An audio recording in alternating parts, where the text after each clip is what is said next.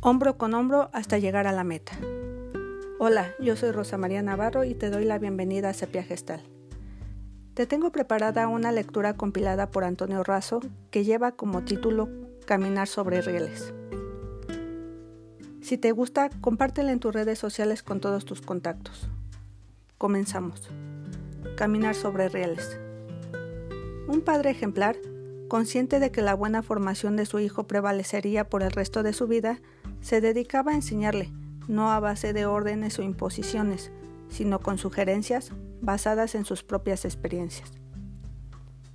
Por eso le decía y le aconsejaba que para ir al pueblo vecino podía usar la vía del ferrocarril, en vez del camino de brecha, que era largo y peligroso, siempre y cuando hiciera lo siguiente.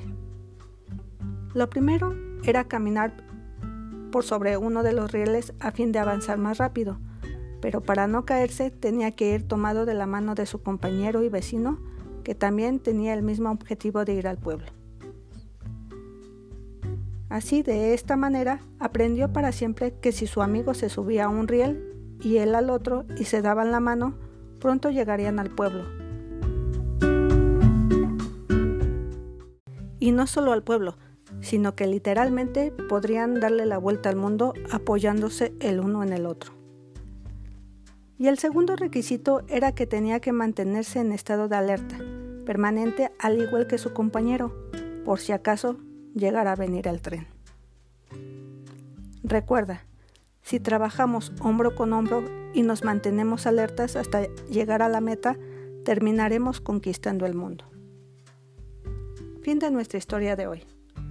Me despido, te mando un gran abrazo, cuídate mucho y te espero la próxima. Te invito a buscar y seguir a Sepia Gestal en las redes sociales. Si necesitas orientación, asesoría o psicoterapia, comunícate al 55 85 81 42 75. Hasta luego.